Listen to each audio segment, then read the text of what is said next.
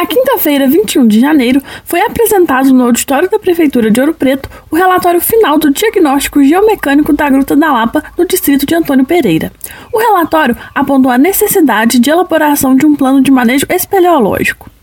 É um projeto que visa criar instrumentos de gestão quanto à estabilidade de blocos para que a prefeitura e paróquia possam oferecer condições seguras para as pessoas que frequentam o local, sejam turistas ou peregrinos religiosos, no encontro estavam presentes o prefeito Ângelo Osvaldo, a vice-prefeita Regina Braga, o pároco da paróquia Sagrado Coração de Jesus, padre Marcelo Moreira Santiago e o secretário de Meio Ambiente Chiquinho de Assis. É muito importante essa ação, uma ação que foi requisitada a partir de um laudo da Defesa Civil que contou com a anuência do Conselho Consultivo da Gruta da Lapa e da Secretaria de Meio Ambiente. Para Leandro Felipe, que coordena a comunidade junto com a Taina Santos, o estudo é importante para a segurança dos fiéis e para a preservação ambiental. Esses estudos nos ajudam nisso, né, nesses aspectos, na preservação ambiental, né, tanto da estrutura do monumento quanto dos animais que ali vivem, e também na questão da segurança dos fiéis, nos dá né, essa segurança maior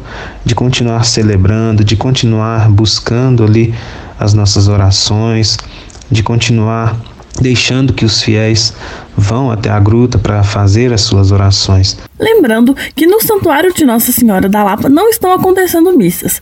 Está aberto apenas para as visitas de terça a domingo de 8 às 17 horas, com exceção do último domingo do mês.